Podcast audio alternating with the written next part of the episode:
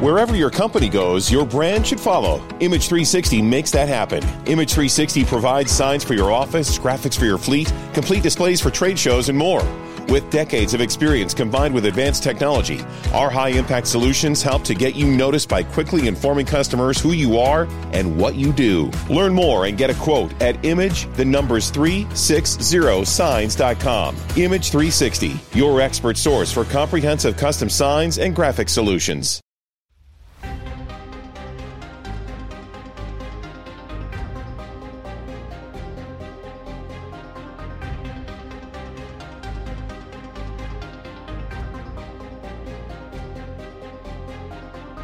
Bienvenidos a Cinema TV, un podcast de Emilcar FM.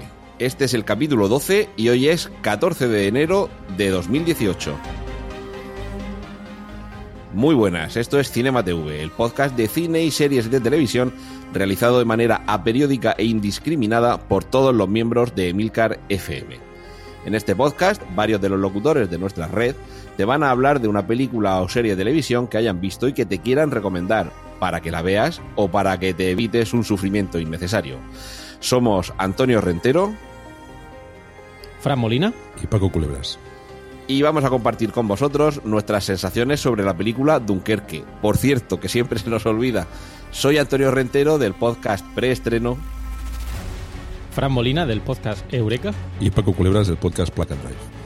Y vamos a hablar, como os he dicho hoy, de la película Dunkerque, una película que ha dirigido Christopher Nolan, que ha tenido los bueno, se estrenó hace unas semanas, eh, ya a finales del año pasado, ha tenido una carrera bastante controvertida porque para muchos era la mejor película bélica desde Salvar al Soldado Ryan o incluso mejor que Salvar al Soldado al Soldado Ryan, pero nosotros vamos a tratar de dilucidar si lo es o no lo es y de momento lo que vamos a comenzar es con la, con la ficha técnica para que sepamos de qué estamos hablando.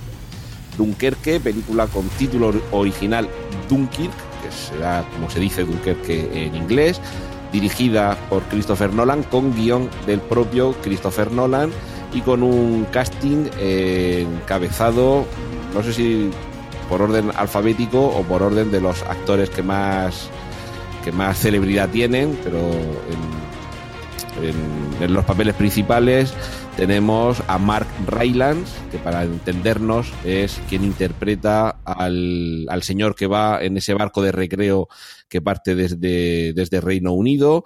Tenemos también a, a Kenneth Branagh, que suele ser director de cine, pero también interviene en algunas películas y que en este caso es el comandante Bolton, el comandante que está en el, en el muelle de Dunkerque, de donde tienen que, que salir los, donde hay que rescatar a algunos de los marinos. Están James Darcy, está Cillian Murphy, que es seguramente uno de los personajes de los que más vamos a hablar hoy, el, el marino que inicialmente, perdón, el soldado que inicialmente está en tierra y que posteriormente eh, entra en un barco y lo rescatan.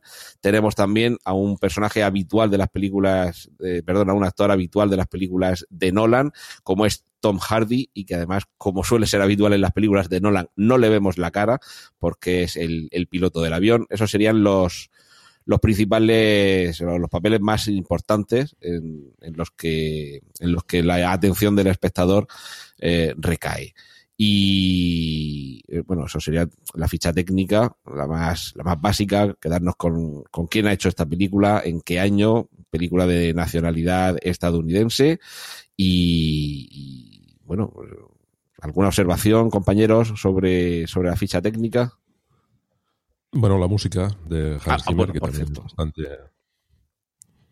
bastante interesante.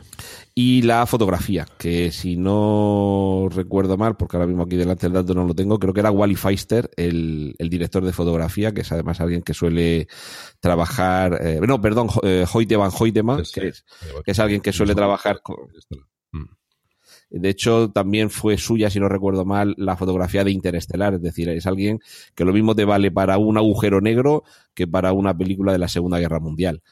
Y así, de cuestiones así técnicas y de intérpretes, yo creo que lo más esencial lo, lo tenemos cubierto.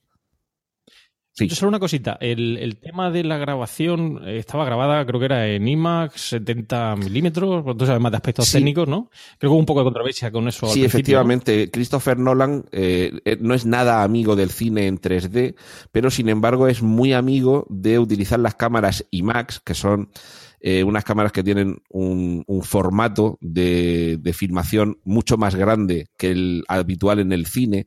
El, el IMAX siempre pensamos en esas grandes pantallas en las que se proyectan documentales espectaculares, pero que duran apenas unos minutos y que lo grandioso es la imagen que ofrecen en pantalla, ya digo, de, de dimensiones gigantescas. Pero Christopher Nolan, al utilizar ese tipo de cámaras, técnicamente lo que consigue es a pesar de que en el cine la pantalla es más reducida, que lo que se muestra dentro eh, tenga mucho más detalle, mucha más amplitud de mucha más profundidad de campo. Por ejemplo, algunas de las eh, secuencias más espectaculares de, películas como las de la trilogía Batman han sido rodadas en ese formato y realmente cuando uno coge el DVD o el Blu-ray y, y ahí puede ver ese cambio de, aunque sea una pantalla más pequeña, se aprecia todavía más esa, la utilización de ese tipo de técnica. Hay algunos momentos, esto ya sería a lo mejor más complejo, pero lo, apuntamos solamente, algunos momentos de Dunkerque en los que realmente con una cámara de cine tradicional sería casi imposible conseguir que nos metamos dentro de la, de la imagen porque técnicamente no, no es capaz de captar. Lo que pasa, claro, tiene que ser planos muy concretos. El, esa, ese típico momento eh, que incluso sale en el tráiler en el que se ve todo el muelle con los soldados haciendo cola para embarcar y vemos que de pronto hay uno que levanta la cabeza y se da la vuelta nos metemos dentro, queremos ser parte de esa, de, de, esa cola de soldados precisamente por cómo recoge técnicamente una cámara de IMAX un, un, la profundidad de campo de un muelle que a lo largo se pierde en el infinito, que está lleno de cabezas y en el que queda perfectamente encuadrado lo que está en primer plano y lo que está al fondo. Eh, esas son manías de Nolan que a lo mejor no somos conscientes y realmente gran parte del público esto quizás hasta le dé igual, pero el objetivo que se consigue es que precisamente nos metamos dentro de esa secuencia tan espectacular y eso cuesta mucho dinero mover esas máquinas, esas cámaras. Y, y de hecho en, en Batman, eh, no sé si en el, en el Caballero Oscuro se cargaron una de esas cámaras en el accidente de coche en el que va Batman con el, con el Lamborghini Gallardo, aquello que decía cogeré el, el Batmóvil, dice no es que mucho mejor algo más discreto como el Lamborghini Gallardo, sí, sí, mucho más discreto. Y trata de evitar que maten a uno provocando él un accidente. Bueno, pues en el making of se ve como una de las cámaras que van grabando, rodando esa, esa escena, se la cargaron el propio accidente. Y bueno, si cargas una cámara de cine es un dineral, pues una de IMAX es muchísimo dineral. Pero claro, cuando uno ve el resultado en pantalla, merece, merece la pena. Y perdón por el rollo. Entonces, eh, entonces el, yo creo que lo has explicado perfectamente. Entonces, el, ¿recomendarías, ahora no sé si sería posible ver la película en cine, ¿recomendarías su visionado en cine más que en Blu-ray o DVD? Eh, bueno, películas como esta realmente con una pantalla muy grande, es decir, que no, no obligatoriamente en el cine, pero por lo menos mm, que ya estamos en unos momentos en las que las, las pantallas de 55 pulgadas ya están en 700 euros, pues bueno, es el momento de que se nos rompa la tele en casa y ir a por una, por una más grande.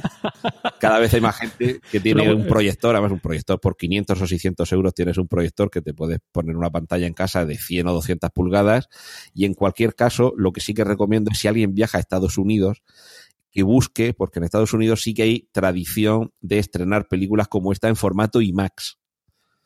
Y, y, eso sí que es una experiencia. O sea, imagina eh, esa pantalla IMAX en la que has visto un documental sobre África o sobre los volcanes o sobre la exploración espacial, pues ver en ese formato inmersivo una película como esta o cualquier película de la trilogía de Nolan de Batman, en fin, hay, cada vez hay más películas que se estrenan en formato IMAX, pues la experiencia es absolutamente inmersiva. Lo desconcertante un poco es el cambio de formato, ¿no? Quizás. Eh... Sí, sí, efectivamente. Eh, en la película en formato IMAX hay unos momentos en los que tú ves lo que se ha eh, rodado con cámara tradicional. O sea, lo ves más grande, claro, porque la pantalla es más grande, pero el formato no es exactamente el formato IMAX. Y hay momentos en los que en las películas de Nolan entra en juego el formato IMAX, que es totalmente eh, envolvente e inmersivo, y de pronto notas que todo tu campo visual se llena de imagen ese salto es cuantitativo y precisamente por eso utiliza también Nolan este, este tipo de cámaras, este tipo de tecnología de rodaje, no en una secuencia en, el que haya, en la que haya un diálogo, sino, por ejemplo, en, en El Caballero Oscuro, la leyenda renace, todo el segmento inicial de, del asalto al avión, eso es formato IMAX. Lo que pasa es que como lo primero que ves es la pista, cuando van a subir al avión, pues eso no es formato IMAX, pero ya cuando comienza la acción arriba, de pronto te ves dentro de esa acción, de, ese, de la acción de ese avión al que están, al que están asaltando. El, el problema puede ser cuando a mitad de la película, pues de pronto te salta, entre comillas, y todo se te llena de imagen. Pero bueno, que todos los problemas viendo una película fueran ese. Sí, sí, pero es un poco desconcertante el cambio de formato. Hay momentos en los que cambia de un, un formato a otro bastante menudo, sobre todo en las escenas de, de, pues, de por ejemplo, del avión en Dunkerque y tal. Y bueno, a veces desconcierta, ¿no? Pero lógicamente la, la, la visión con IMAX es espectacular, es una pasada. Bueno, eh, ahora tocaría, antes de entrar en territorio spoiler, eh, hacer un comentario sobre la película. Como yo ya he largado bastantes rollos, si os parece, eh, esto aquí va por edad. Así que, Paco Culebras, eh, si quieres, desvelas tu edad, pero de los tres, aunque yo soy el más mayor, tú eres el que me sigue. Así que, Paco, comentarios sobre Dunkerque. Te sigo por poco, te sigo por poco. Pues, bueno, Dunkerque a mí me ha costado bastante. La película es una película bélica desde una perspectiva bastante diferente a lo que tenemos eh, visto hasta ahora, al menos desde mi punto de vista. Es, es, es, una, es una película bastante curiosa en muchos aspectos. Eh, prácticamente pues no se ve el enemigo. Wherever your company goes, your brand should follow. Image 360 makes that happen. Image 360 provides signs for your office, graphics for your fleet, complete displays for trade shows, and more. With decades of experience combined with advanced technology, our high impact solutions help to get you noticed by quickly informing customers who you are and what you do. Learn more and get a quote at image the numbers 360signs.com. Image 360, your expert source for comprehensive custom signs and graphic solutions. This is Marshall Rabel with Hubbard Peanut Company. Give the gift of crunchy goodness this year with Hub's Peanuts. For over 70 years, our family owned company has been cooking and packaging the finest Virginia peanuts in beautiful gift tins, perfect for your friends, employees, or clients. Choose from plain salted or chocolate covered peanuts. Hub's Peanuts are the perfect way to say thank you, and with our ability to handle large orders, Hubs has you covered. Visit hubspeanuts.com to place your order. Hubbard Peanut Company, Virginia's finest. Uh, pero lo tienes ahí presente, ¿no? Es decir, es, es como una, una historia o varias historias sobre la, la supervivencia pura y dura, ¿no? Que, que nos encontramos, eh, nos podemos encontrar en una guerra, ¿no? Es, decir, eh, vista desde el punto de vista de un soldado que, que se encuentra en, una, en, una, en un conflicto bélico y que, y que al final, pues lo que, lo que prima es, es la, la supervivencia. Yo, mmm, a mí me parece una película espectacular, la verdad es que me ha gustado bastante y, y bastante recomendable. Fran Molina, tu, tu turno. Me toca. Uh, eh, pensaba que iba a ser el último, Antonio. Pero bueno. eh, bien, eh, bueno, yo coincido con, con, Paco. A mí me ha gustado mucho la película. Creo que es una película bélica, pero en realidad no es una película bélica. Podemos catalogarla como bélica, pero la verdad es que me esperaba otra cosa cuando, cuando empecé a verla. Eh, y no lo digo con, con, ánimo de crítica, sino todo lo contrario. Realmente fue una película que me, me llegó, o sea, me gustó mucho desde el principio y me trajo muchos recuerdos de mi infancia, al igual que el otro día cuando grabamos los últimos Jedi. Eh, yo recuerdo cuando era más joven y bueno, no teníamos, como decía el otro día, estas plataformas de visionado online, de las cuales, por cierto, creo que Christopher Nolan es bastante crítico con Netflix y demás. Pero bueno, no teníamos estas plataformas, como decía, y teníamos que ver eh, películas una y otra vez, eh, rayar ese VHS, ponerlo una y otra vez. Y recuerdo mi, mi infancia pues viendo esas eh, películas bélicas en casa. Bueno, pues ponemos a hablar luego que quisiera comentar un poquito más de alguna de ellas, en concreto La Batalla de Inglaterra, que creo que es la película que más veces he visto. En su momento me sabía hasta los diálogos, poco, pero los pocos diálogos, diálogos que teníamos los sabía. Pero bueno, recuerdo pues bueno, todas las películas de cine ibérico que vi solo y acompañado de, de mi padre o amigos y que no me importaba visionarlas una y otra vez porque realmente pues me metían mucho en el, en el papel o, o, la forma que tenían de contar la historia, luego documentales sobre Segunda Guerra Mundial y bueno, Hoy en día tenemos incluso series como Hermanos, eh, Band of Brothers, hermanos, de sangre, ¿no? Em, que, tenemos ahí que, bueno, que son una delicia poder disfrutar y ver. Y me, me, ha gustado mucho por eso, porque realmente no me esperaba una película mm, de este tipo, siendo una película, como digo, entre comillas, bélica, pensaba que iba a ser algo más como un salvar a soldado Ryan. De hecho, alguna escena que aparece en los trailers o imágenes de la película, cuando aparecen en el muelle, pensaba que esto iba a ser algo así como el desembarco de Normandía, de AD, pero en realidad te das cuenta que es otro tipo de película. Como decía Paco, eh, manda a reflejar esa angustia, esa eh, necesidad por escapar, eh, por, por, huir de alguna manera y ver tan cerca el, el otro trozo de tierra y ver que no puedes llegar porque no puedes cruzarlo, etcétera. la verdad es que me ha gustado mucho, ya más allá de lo que sería pues, reparto, director, que creo que, no sé, también supongo que tenemos que comentarlo, pero creo que sobresaliente en ese sentido. y es una película para ver más de una vez. O sea, yo recomiendo que aquellos que tengáis la oportunidad de verla, pues que no os dé miedo darle al replay y volverla a ver en una segunda ocasión porque hay muchos detalles, muchos matices, además de lo complejo que es la película en sí, por cómo se desarrolla, para verla en más de una ocasión. Así que sin duda un acierto por parte de Christopher Nolan y una recomendación, que diremos al final, pero que yo de aquí avanzo, de lo que sería la película. Así que te toca, pues Antonio. solamente decir que en Dunkerque, Nolan, que suele ser un director que nos habitúa bastante a tener, es un poco en el sentido como Shyamalan, que, que, ya nos acostumbró a ese giro final y Nolan nos tiene acostumbrados, digamos, a la sorpresa, que en sus películas siempre tiene que haber por algún lado algo que realmente nos sorprenda y nos conmueva.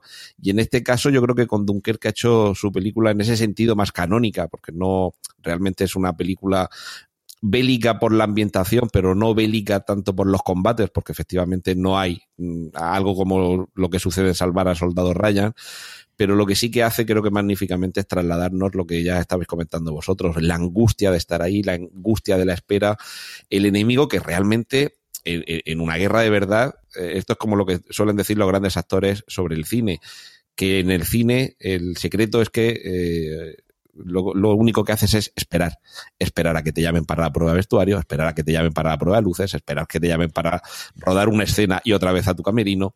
Y en la guerra, en, muchas ocasiones, lo que se hace también es esperar, esperar a llegar al sitio, desplazarnos, esperar a que vengan, o en este caso, que es lo que sucede, el trasfondo de Dunkerque, de hecho, que es la historia de un fracaso, del fracaso de una intervención militar, y que hay que evacuar de repente a un número tan grande de soldados que no hay realmente mm, forma de sacarlos, porque además el puerto en el que están pues no tiene el calado suficiente para que entre cuatro barcos enormes y se los lleven a todos de golpe y hay que hacer una evacuación, como diría José Mota, de a poco. Y ese es el problema, que no da abasto para, para poder sacarlos a todos. Entonces, esa angustia sí que creo que la transmite a la perfección y luego un poco el truco, que lo, avanzo ahora, pero que evidentemente vamos a entrar luego con más calma.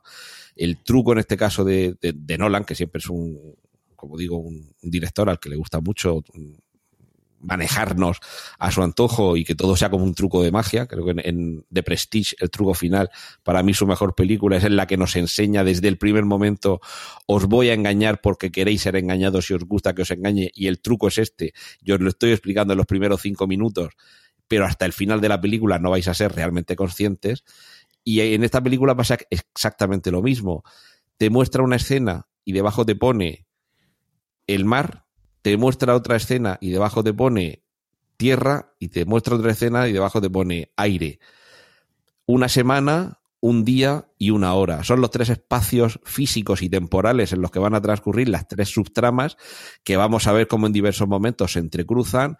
Es bueno que el espectador acuda a la película avisado de esto, porque si no puede ser realmente un poco lioso en algunos momentos. Dice, bueno, pero ¿cómo está este ahora en el barco? Si antes ha salido y por qué ahora el del avión sale y se ve y se cruza bueno, e, ese juego de mezclar los tres espacios temporales y los tres espacios eh, físicos es realmente donde radica el truco y donde hace Nolan suyo eh, lo que sería eh, ese truco del mago, de, mientras estabas distraído mirando esta mano, con esta otra es con la que estoy haciendo el truco. En este caso nos lo ha explicado desde el principio, acudimos a la sala sabiéndolo y aún así nos sigue, nos sigue dejando magnetizados. O sea que, aunque solo sea por eso, digamos, como ejercicio de estilo, eh, creo que es una película que merece la pena verse. Y sobre todo para los, eh, los más enemigos de Nolan, creo que es eh, la película menos Nolan en el sentido habitual, que ya digo que no es exactamente Shyamalan, pero parece como que siempre se guarda unas debajo de la manga, y en este caso creo que no, que,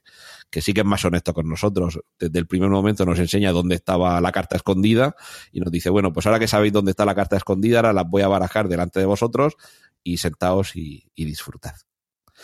Y bueno, pues tras esta opinión preliminar es cuando toca eh, que, entremos, que entremos en territorio spoilers. Así que llegados a este punto directamente dejamos el aviso de spoilers y a la vuelta del mismo nos despachamos a gusto.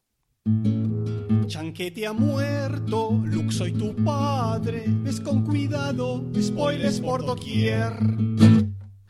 Bien, como, como he referido, eh, en esta película tenemos tres partes. Eh, en, el, en, guion que nos preparó eh, Fran, él hablaba de cuatro partes, pero realmente eh, hablaba de cuatro partes porque tomaba como una parte el periplo del soldado protagonista, que es con el que empezamos la acción y terminamos la acción. Fran, cuéntanos la historia de este, de este muchacho y qué es lo que le pasa en la guerra de Dunkerque. Sí, efectivamente, y como comentábamos el otro día y a la hora de elaborar el guion, efectivamente son tres partes, un, una parte que sería tierra, otra que sería mar y otra que sería aire. Cada una de ellas se desarrolla en diferentes momentos temporales, que seguro que eso no lo explica mejor ahora Antonio a la hora de enlazar las diferentes partes, porque la parte de tierra creo que tendría una duración de una semana, la parte de mar eh, um, un día y la parte de aire una hora, parece. Correcto. Pero para mí, el, lo que sería el soldado creo que es el nexo de unión de cada una de ellas, ¿no? Porque al fin y al cabo ese soldado que está ahí, eh, que para mí yo creo que es una de las mejores escenas. Por eso yo no tuve la suerte de visionarlo en cine y me, me arrepiento porque en algún momento no pudo ser. Pero hay una escena en la que aparece el, el soldado, eh, el protagonista aparece en la playa y ya saben diferentes eh, escuadrones o batallones ahí en, en, fila esperando para que lo rescaten de alguna manera. Esa visión en cine tiene que ser realmente espectacular. Es decir, una sensación de angustia de ver una playa enorme con, con ese conjunto de soldados ahí esperando para que lo rescaten. Entonces, para mí, yo creo que ese soldado eh, efectivamente quiere escapar de alguna manera. Si hubiera podido engancharse al, al avión, si hubiera enganchado al avión, eh, si hubiera podido ir, nadando, hubiera ido nadando. Y de alguna manera es el nexo de unión. Pero efectivamente son tres secciones. Una sección que sería, una parte que sería tierra, otra que sería mar y otra que sería, que sería aire. Eh, aquí lo que podríamos hacer, eh, ya que estamos en terreno spoiler, no hay problema, podríamos ir, yo creo que ir decranando cada una de esas partes, hablando por, pues lo que sería el muelle o el, la zona de mar y la zona de, de aire, eh, en lugar de ir eh, haciendo lo que hizo Nolan de manera eh, maestra de enlazar cada una de ellas, porque sería muy difícil explicar en esos tres momentos temporales cada una de ellas, si os sí, parece. Sí, perfecto. Perfecto. Uh -huh. Entonces, ¿qué os parece? Empezamos por el, la secuencia inicial en la que aparece el soldado eh, y qué es lo que qué es lo que le pasa. Pues supongo que aquí ya entra en el pueblo en el problema. Eh, Paco, si te parece. Sí. Sí, sí, empezamos por tierra. Eh, pues bueno en, bueno, en, tierra lo que pasa, hay que explicar mínimamente que en Dunkerque, como he explicado, se produjo, se produjo un embolsamiento, es decir, quedaron aisladas las tropas aliadas en la Segunda Guerra Mundial, estaban rodeadas completamente por las fuerzas nazis y la única salida era el mar a través de Dunkerque. Eh, no vamos a entrar en esto, pero se supone que realmente eh, Hitler podía haber decantado ahí el rumbo de la Segunda Guerra Mundial, habiendo acabado, es que me parece que eran como 400.000 soldados lo que, lo que se quedaron sí, sí. allí, uh -huh. y simplemente si hubiera decidido continuar en lugar de simplemente parar a sus tropas alrededor, eh, bueno, acabar con 400.000 soldados hubiera supuesto un duro golpe para los aliados. Y por cuestiones que, bueno, todavía se discuten, la cuestión es que no lo hizo, quizá tampoco se hubiera entendido. Boost your brand's visibility with Image 360, your expert source for comprehensive custom signs and graphic solutions. From standout office signage to dynamic trade show displays, Image 360 has you covered. Leveraging years of experience with the latest technology, our team delivers solutions that surpass your every expectation. Ready to transform your company's visual communication strategy? Get a quote at image360signs.com today. Image360signs.com. How powerful is the Cox network? So powerful that one day the internet will let your doctor perform miracles from thousands of miles away. Connecting to remote operating room. Giving a whole new meaning to the term house call. Operation complete. The Cox network with gig speeds everywhere It's internet built for tomorrow, today. Cox, bringing us closer. In Cox serviceable areas, speeds vary and are not guaranteed. Cox terms apply, other restrictions may apply. Que de pronto hubiera masacrado a 400.000 soldados allí. Una cosa es invadir un país y otra cosa es acabar con 400.000 eh, con 400.000 soldados de esa forma tan sanguinaria. Pero la cuestión es que el, el trasfondo de toda la parte de tierra es esa, que no pueden eh, ser evacuados con la suficientemente con la suficiente celeridad, no hay capacidad suficiente en barcos y además el puerto de Dunkerque no permite, tiene un muy poco calado y solo pueden entrar navíos pequeños. Lo que haga, lo que has comentado, Fran, creo que realmente es donde se recoge la mayor parte de la angustia. Es eh, Dunkerque es el esperando a Godot de la Segunda Guerra Mundial, por lo menos cinematográficamente. Esas filas de soldados en la playa esperando que venga algún barco que no viene, que no hay forma de Sí, huir sí. Ahí es donde comenzamos a sentir la angustia, que, el resto de la película se, se hace presa de los protagonistas, pero claro, también del espectador.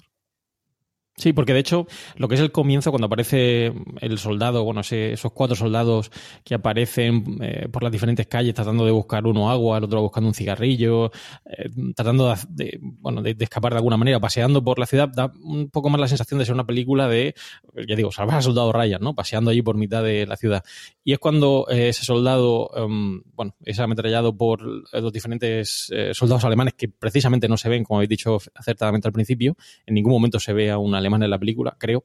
Eh, es cuando escapa y llega a la playa y ve todos esos soldados ahí esperando que lo rescaten, cuando realmente eh, se nota esa angustia que, que yo creo que refleja Nolan perfectamente en la película. De hecho, como bien has dicho, eh, lo que refleja la película es la operación Dinamo de rescate de esos 400.000 soldados atrapados, ingleses, franceses y belgas, creo, que desean escapar de alguna manera de, de la presa de, de- de ese cerco al que le había sometido los nazis. Y efectivamente, probablemente sea uno de los entre comillas, em, fracasos de, de esos nazis por no haber acabado apresando a estos, a estos soldados, porque estamos hablando que son 400.000 soldados eh, que podían haber decantado el rumbo de la guerra sin ninguna duda. De hecho, en varios momentos de la película em, hacen alusión a eso, a cómo eh, realmente em, lo que querían los británicos era eh, rescatar al mayor número posible de soldados porque lo que esperaban era el siguiente asalto, es decir, el asalto a Inglaterra y querían guardar eh, sus fuerzas para ese contraataque que esperaban iba a suceder y que efectivamente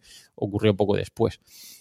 Em, así que ya digo, yo creo que esa primera escena en la que aparece el soldado huyendo, lo ametrallan, es el único que llega, aparece en la playa, em, además es bastante, bueno, quizá un, toco, un tono un poco más jocoso, eh, quiere, de- perdón, no se puede decir defecar, quiere defecar, eh, realmente esa sensación de que realmente quiere huir de allí, está ya cansado y quiere volver a casa y, y ve que no puede, que hay mucha más gente esperando para, en fila para llegar a, a- a- a la otra costa, ¿vale? O sea que, eh, ya digo, yo creo que esa primera escena es, eh, refleja muy bien todo lo que es el resto de la película. Además nos lo tiene que trasladar para que comprendamos la angustia de quien quiere huir de allí, para que cuando luego consigue meterse en un barco y el barco se va a pique y lo rescata, y el señor con el barco de recreo dice, ¿a dónde vais? Dice, si Inglaterra está por el otro lado. No, no, si es que vamos a Dunkerque. No, no, no, no de ninguna manera. ¿No, ¿No os pareció el entorno de Dunkerque demasiado moderno para la época? Pues seguramente por cuestiones de producción no se podría avejentar aún más el, sobre todo la parte del paseo marítimo, digamos. Sí. Yo me imagino que simplemente sería por cuestiones de producción, pues quitarían los cables, las antenas, las farolas y poco más.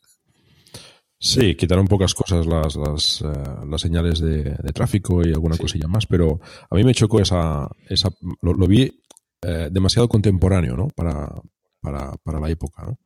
Eh, o sea, demasiado moderno, digamos, ¿no? Aunque me, me interesé por el tema y resulta que, no, que, que Dunkerque era así, ya, ya, era, ya era moderno en esa época y, se ajusta bastante a la realidad, ¿no? Excepto algún edificio quizás se ve con, con balcones con, con cristal y tal, pero a mí me chocó esa, esa visión demasiado, parece como si estuviese en cualquier paseo marítimo de, de nuestra costa, ¿no?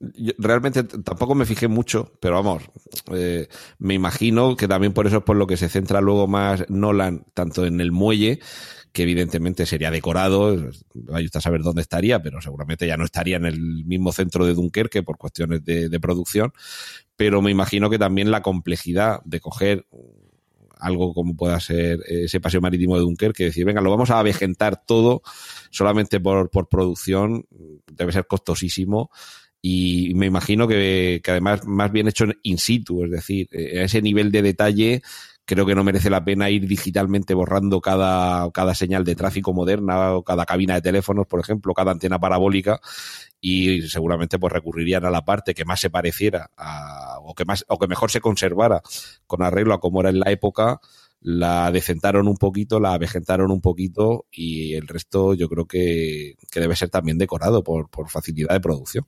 Hmm. Mm. Sí, creo que fueron 100 millones de dólares, me pareció leer el otro día, lo que fue el coste de producción de la película, o sea que estamos hablando que es un coste considerable, ¿no? Sí, pero cuanto más te puedas ahorrar en, cambiar cuatro, cuatro ventanas y cuatro antenas, o 40. Y, ahora que comentabas, Antonio, el tema del, muelle, que yo creo que también es una secuencia, creo que importante, porque mm, en este caso es el protagonista, a ver que no recuerdo el nombre, eh, Whitehead es el protagonista, ¿no? Em, sí. Em, sí, ¿no? ¿Correcto, Antonio? Sí.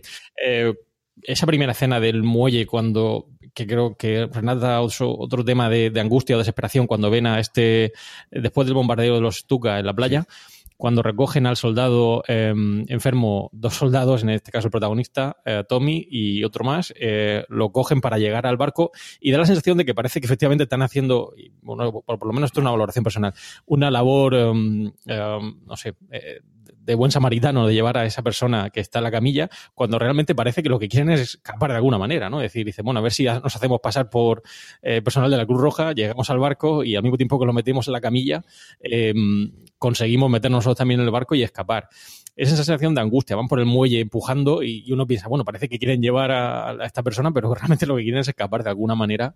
Eh, no sé si a vosotros os pareció eso. obviamente, creo que quería transmitir eso el director de alguna manera, ¿no? Sí, además lo vemos, bueno, te refieres a, Cillian Murphy, que me imagino se dirá Cillian porque estos nombres así raros mm, como, como son Connery, que al final no tiene nada que ver, pero hay algunos que sí que se pronuncian exactamente como lo haríamos en español.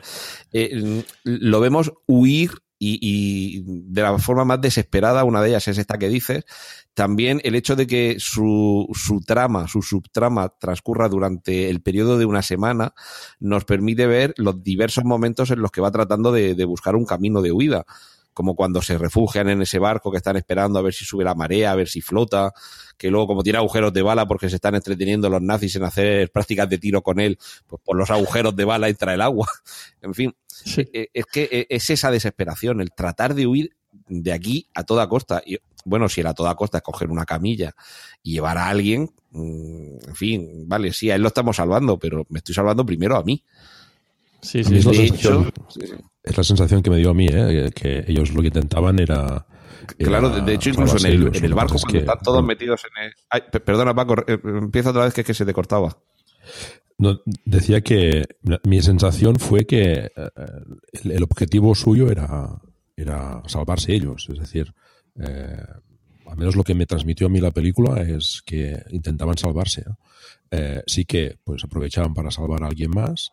De hecho, los dos protagonistas en el resto de la película también se ven escenas de, pues de, buen samaritano, ¿no? De, intentar ayudar a los demás, ¿no? O sea, se va, se va repitiendo esa constante, ¿no? Tanto del, de Tommy, ¿no? Del, de, este soldado eh, raso, como de, del, del francés, ¿no? Que, que, se une a él después en la playa para rescatar a este soldado en la, en la arena, ¿no? Pues eh, los dos van, van salvando también la vida a los demás en más de una ocasión.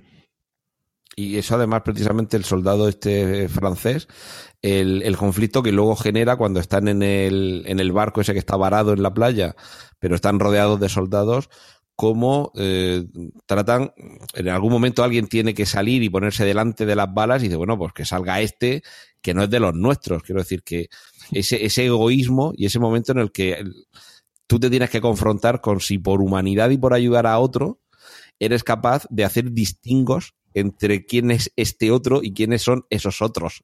Es decir, eh, todos para mí son ajenos, pero tú eres todavía más ajeno a mí, porque vosotros sois ingleses y este es francés. Que, es como diciendo, bueno, si es francés, vale, su vida vale todavía menos que la mía o la de mis compañeros. Sí, de hecho, yo creo que esa escena que comentas del barco mientras lo están ametrallando efectivamente con prácticas de tiro los alemanes, yo creo que es de las pocas escenas, junto con las del barco de recreo que comentaremos ahora, en las que hay algo de diálogo, porque realmente el resto es vamos, planos aquí y allá, pero con muy poquito diálogo. Es realmente en, ese, en esa escena cuando están en el barco, eh, tratando de esperar a que la marea suba y que el, barco no quede varado y puedan salir a flote, em, cuando realmente hay, de nuevo, en este caso la angustia, pero ya reflejada desde diferentes puntos de vista, em, y creo que uno de ellos dice, bueno, es que tú no formas parte de los nuestros, pues tienes que salir ahí, que te revienten la cabeza, eh, para que nosotros podamos seguir aquí escondidos y que, y que salvemos el pellejo. Eso me recuerda una frase del verbolario de, de Rodrigo Cortés que dice chusma, entonces definición, gente pero otra gente. Aquí todos somos, pero, pero vosotros sois un poquito menos que nosotros. Y de hecho, eh, un detalle tan nimio como ese, y me imagino que seguramente no tendrá una explicación tan profunda, pero es el trasfondo de lo que sucede en la Segunda Guerra Mundial, que hay unos que creen que son mejores que otros, por razón de su raza, de su nacionalidad, de su procedencia, y son capaces de anteponer la vida de esos otros a sus intereses. Es decir, es en ese pequeño barco que está esperando que suba la marea para salir a flote y que puedan huir todos, incluso ahí siendo aliados, se da en menor escala esa, esa misma esa misma confrontación How powerful is the Cox network? So powerful that one day the internet will let your doctor perform miracles from thousands of miles away. Connecting to remote operating room. Giving a whole new meaning to the term house call. Operation complete. The Cox network with gig speeds everywhere. It's internet built for tomorrow, today. Cox, bringing us closer. In Cox serviceable areas, speeds vary and are not guaranteed. Cox terms apply. Other restrictions may apply. El fondo es el origen de esa Segunda Guerra Mundial, pero de todas. O sea, al final el origen de todas las guerras suele ser ese, que hay un grupo que cree que tiene más derecho que otro a lo que sea, o que es mejor que el otro, o que se ha ganado, en fin, que, que, siempre mm, nos ponemos en un plano de desigualdad y lo mío vale más que lo tuyo, o yo tengo más derecho a lo tuyo. Y de hecho, fija, pues eso, nos damos cuenta como en ese pequeño barco en el que se trata de sobrevivir, incluso ahí se da. Pero es que yo creo que si en lugar de ser francés fueran todos de Nueva York, pero uno fuera del Bronx, por ejemplo, pues le tocaría el del Bronx. Oye, no, no sabes tú que eres del Bronx, que nosotros somos de Manhattan. Bueno, en la, en la escena ya se especifica, sí. Eh, primero iba el francés, pero después iba, iba Tommy, ¿no? Es que no era de su, de su, de su batallón o de su unidad, ¿no? Claro. Si, si al francés lo liquidaban, después eh, le tocaba le tocaba al otro, ¿no? Y, y, de hecho uno de los uno de los soldados lo explica, ¿no? Eh, eh, que, que, que, la guerra es egoísmo también, ¿no? De hecho, la película no es para nada patriótica, es decir, esto no es. De hecho, el director es británico, ¿correcto, no, Tony? Sí. Eh, Christopher sí. Nolan. Es decir, no, no, es una película patriótica, aquí no es los ingleses contra los alemanes, o, no, realmente es que es, como hablamos, angustia y desesperación y están en el barco y, como dice Paco, primero es el francés, pero después te toca a ti, Tommy. Es decir, um, tú primero y después vas tú, es el, el orden de lista. Bueno, eso como decía también en el capítulo de Los Simpson, en el que lo contrataba Hank Scorpio, decía, Homer, he, he, construido una máquina que permite destruir a distancia un país. ¿Con quién quieres que lo probemos? ¿Con Italia o con Francia? Con Francia, o sea, no lo deja ni terminar. Y dice Hank Scorpio, dice, nadie elige nunca Italia. o sea, que, que si tienes un francés de por medio siempre va a salir perdiendo. Muy bien, bueno, muy bien. Que, Oye, pues, creo que con la parte si parece, tierra, pasamos, exacto, sí. Sí, pasamos a la siguiente, a la del mar, a la del barco de recreo. Bueno, porque aquí yo tengo un poco de. Aquí yo creo la única crítica, entre comillas, que voy a poner, porque creo que la parte muelle, tierra, etcétera, está bien eh, eh, descrita. La parte aire, como veremos luego al final, creo que muy acertadamente, pero desde mi punto de vista, y esto iría también un poco a colación con las preguntas o opiniones que podrían surgir de la película, creo desde mi punto de vista, ¿eh? que, la parte mar se podía haber explotado un poquito más. Es decir, efectivamente hay un barco de recreo, eh, fue un intento por parte de los británicos de recuperar el mayor número posible de soldados y en este caso pues enviaron barcos de recreo, pesqueros, etcétera, a rescatar a esta gente que estaba allí eh, esperando en, las playas de Dunkerque. Pero creo que mmm, efectivamente el barco recreo es una parte importante, aunque aquí hay un poco eh, de eh, controversia, ya que dicen que realmente no fueron tanto los barcos de recreo los que hicieron el, parte del rescate, sino que fueron, en este caso, Marina Mercante, los que eh, recuperaron un mayor número de soldados. Pero creo que podrían haber hecho un poquito más de hincapié en, lo que serían la parte de eh, marítima, ¿vale? Es decir, aparecen algunos barcos, destructores, etcétera, pero eh, no sé, creo que se queda un poquito cojo en ese sentido, no sé si lo habréis visto vosotros, porque creo que hay varias escenas, aparece un torpedo, le da al barco, se hunde, pero eh, creo que ahí podían haberse explayado un poquito más. Por eso yo, mi opinión es que, o quizás se me ha hecho un poquito corta la película, yo lo hubiera añadido un poquito más y en concreto en esta, en esta parte. Sí, además esa era una de las, uno de los puntos que mencionabas en, en el guion que habías preparado, Frank, que, eh, que por el metraje, que si era demasiado corta la película. Eh, yo creo que tiene la duración adecuada. Yo creo que tampoco tenemos que ir siempre esperando tres horas de cine y más en una película de guerra que tampoco tiene un ritmo tan frenético. Quiero decir que en Salvar al Soldado Ryan cambiamos mucho de escenarios. Hay momentos más tranquilos, momentos de acción, momentos de confrontación, pero no a tiro, sino entre los propios personajes. Digamos, hay más variación en, lo que está sucediendo en pantalla. Y aquí realmente, aunque tenemos tres espacios temporales y tres espacios físicos y tal, eh, me parece que es una, película eh, menos, menos movida en ese sentido. No tenemos tantos cambios de tantos escenarios y realmente yo creo que un, metraje más largo quizá habría lastrado a la película. Sí, sí, pero lo que voy, eh, perdón que interrumpa, lo que voy es que, por ejemplo, la, escena, como haremos ahora, de los Spitfire eh, volando, o sea, creo que es eh, magnífica, soberbia, se ve con un lujo de detalles increíble.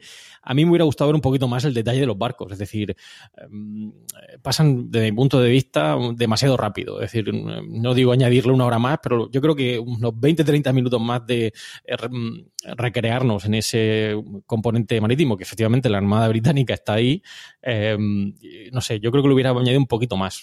Pero bueno, esto ya para autos colores, ¿no? Como suelen decir. Pues de todas formas, es que no sé si tampoco hubo mucha batalla naval, que quiero decir que a lo mejor es que tampoco había mucho de dónde sacar.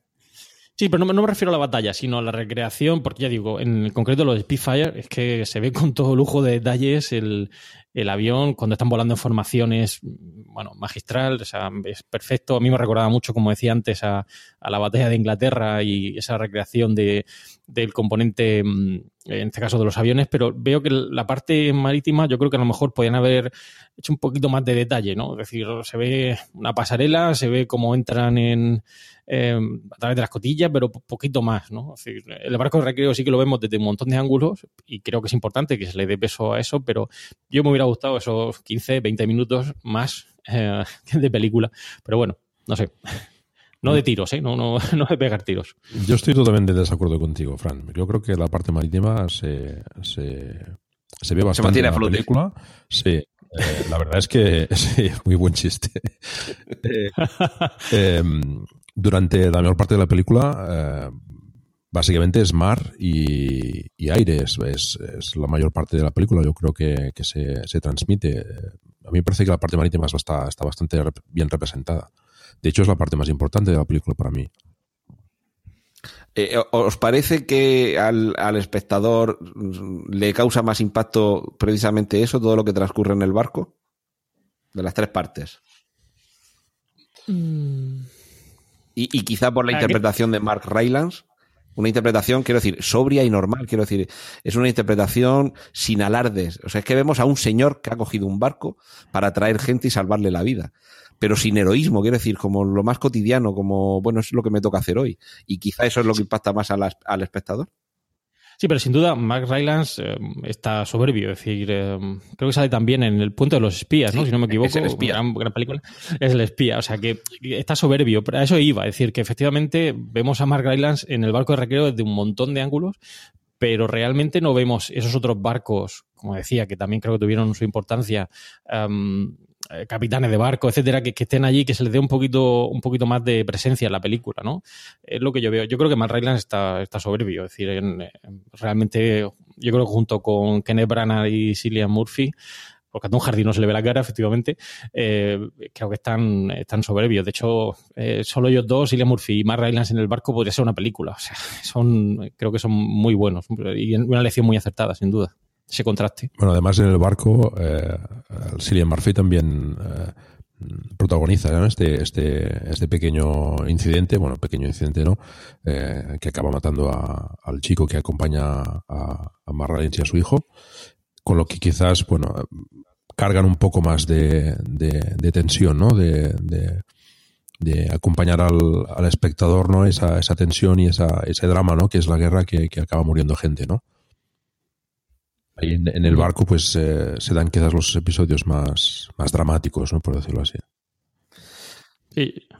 Yo creo que Cillian Murphy, que, el- que además protagonista 28 días después, ¿no? Eh, creo que es. eh, además, es un actor que a mí me encanta. Yo no sé eh, qué os parecerá a vosotros, pero también aparece, ¿no? En Batman. Eh, Sí, es- y- y- Es, ca- es Genial, casi un ¿no? actor fetiche de Nolan. Eh, Sí, sí. Es una persona que transmite también esa angustia. Yo creo que ha sido una elección también muy acertada porque es que, no sé, es un actor muy, muy peculiar, diría yo. En, el caso, además de esta película, si quizá el personaje con el que el espectador, mm, por la interpretación también, se puede sentir más, más a gusto es Mark Rylance, porque digamos es- es el hombre normal que trata de, de hacer algo no heroico, pero que eh, el trasfondo realmente sí, sí lo es. Que es decir, bueno, voy a jugarme la vida saliendo con el barco, pudiendo quedarme en mi casa, decido cruzar el, estrecho y, en fin, cualquier cosa puede salir mal. Pero realmente el personaje de, de en realidad creo que se pronuncia Killian, pero bueno, Cillian Murphy, eh, se supone que es el que nos debe, por un lado, mm, producir más, eh, que sea más fácil que nos identifiquemos con él. Quiero decir, ninguno queremos estar ahí en, una situación tan complicada y al principio se nos ha mostrado la, angustia que siente, pero claro, llega un momento en el que a lo que nos mueve es a la compasión.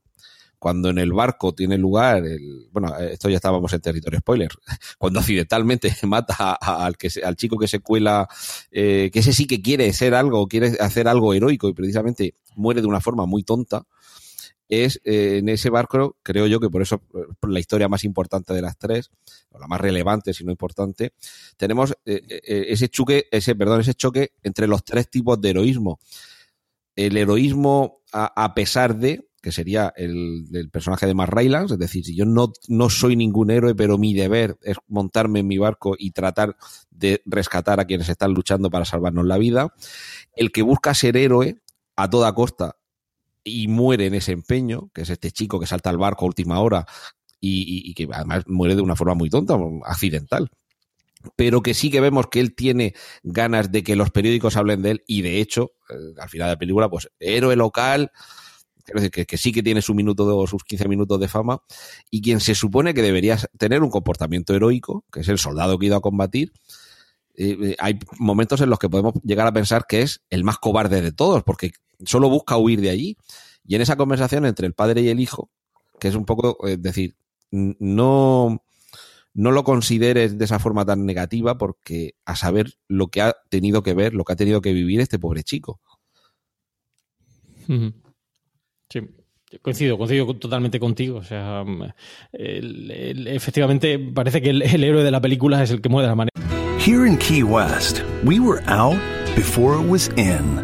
In this open and inclusive paradise, you can be yourself, make new friends, and savor our live and let live vibe. With LGBTQ plus friendly accommodations, our legendary nightlife, and year round activities and events, it's always a good time to come as you are. Key West, close to perfect, far from normal. Trying to grab all the groceries in one trip? Oof, not how you would have done that. You know sometimes less is more. Like when you drive less and save with the USAA annual mileage discount. USAA, get a quote today. Era más tonta, ¿no? El que entra ahí un poco, em, salta en el barco en el último momento y cuando uno espera que a lo mejor es el soldado el que debería estar ahí, em, no sé, em, con ese, ese sentimiento de, de héroe de la película es el que tiene el comportamiento quizá más, más cobarde, ¿no? De, de toda la película. Paco. Sí, sí, la verdad es que coincido totalmente con vosotros. Bueno, ¿y qué os parece, qué parece si pasamos a la parte de, de aire? Que yo, a mí es que me encantó. Eh, tengo que confesar que no esperaba tampoco esa recreación de los Spitfire en, el, en la película y creo que, ya digo, como decía antes, ese vuelo en formación que aparece en varias partes de la película y bueno y el actor Tom Hardy que no se le ve la cara creo que hacen una, una representación bastante correcta de lo que sería ese, ese ataque aéreo ¿no? en diferentes momentos. De hecho, yo creo que mm, hay algunos guiños, no sé, de, la película, a lo que sería mm, a lo que sería otras películas de, de, cine bélico, en concreto la escena final. Bueno, lo que ocurre básicamente con el, con el escuadrón de Spitfire es que tratan de ayudar de alguna manera a ese rescate de, mm, de soldados aliados de diferentes formas, es decir, eh, tratando de limpiar un poco el espacio aéreo con, con los Stuka y los bombarderos que aparecen, los Henkel. Eh, por cierto, los Stuka están perfectamente eh, recreados en la película, ese, ese ataque en picado con las trompetas de Jericó sonando pone los pelos de punta, pero ese bombardeo, como digo, perdón, esos cazas tratando de limpiar el espacio aéreo en diferentes momentos del tiempo que se desarrollan solo en una hora, perfectamente están recogidos en el metraje de casi dos horas de, de lo que sería la película. Y como decía, yo creo que hay bastante guiños de, por parte de Nolan en algunas películas. No sé si habéis visto la película, creo que es Memphis Bell, no sé cómo se tradujo. Sí, Memphis Bell. se llama igual aquí en España. Bell, em, la escena final en la que bueno van cayendo ese, esa, esa formación de tres aviones, el primero de ellos eh, cae al agua y suponemos o presuponemos que muere ahogado, el segundo de ellos es rescatado por uh, Mark Rylance en el barco de recreo y el tercero, eh, que se llama Tom Hardy, ¿no? es el que hasta el último momento duda sobre si em, ayudar, a, pesar de que eso suponga, suponga no poder volver a casa con el combustible que le quedaba, ayudar a, a esos soldados que ve que están en esos eh, barcos siendo rescatados y bueno, lo que hace es dar media vuelta, un golpe de timón y tratar de em, derribar a ese Henkel que iba a bombardear el, barco. Y hay una escena final que, como decía, yo creo que recrea muy bien o se asemeja a esa película de Memphis Bell cuando Tom Hardy trata de aterrizar el avión en la playa. Em, y tiene que hacerlo de manera manual porque la, hidráulica no le funciona y bueno, tiene que hacerlo uh, moviéndolo de manera manual ese, ese tren de aterrizaje y creo que es un guiño, creo, a esa película de Memphis Bell en la que ocurre algo similar, en la que todos están deseando aterrizar el avión y uno espera que, bueno, cuando termine eh, lo van a rescatar y lo que hace es eh, realmente prenderle fuego para que no sean eh, los alemanes los que capturen ese Spitfire, por cierto, uno de los aviones más envidiados por las tropas nazis, porque realmente estaba considerado como uno de los mejores aviones de esa Segunda Guerra Mundial. Aquí ya entraría en temas más técnicos si no me equivoco, ese ala en forma de elipse ofrece la menor resistencia pero mayor sustentación al aire. De hecho, la maniobrabilidad del Spitfire, uno de los mejores en la Segunda Guerra Mundial, bueno, lo que hace es prenderle fuego y que se quede ahí en la playa, a pesar de que él va a ser, va a ser capturado, aunque uno espera que, bueno, le, se metan combustible de alguna manera y vuelva, vuelva a retomar eh, Además, es precisamente uno de los pocos momentos en los que sí que vemos físicamente al enemigo, aunque sea en silueta, a contraluz, que, que es cuando le ha prendido fuego el personaje de Tom Hardy al Spitfire y se queda mirándolo, o sea, no, no huye ni va a ningún lado, simplemente se queda mirando cómo, cómo arde y vemos cómo a su alrededor pues surgen siluetas de los soldados nazis que suponemos que lo van a capturar porque no, no va a acabar ahí su vida.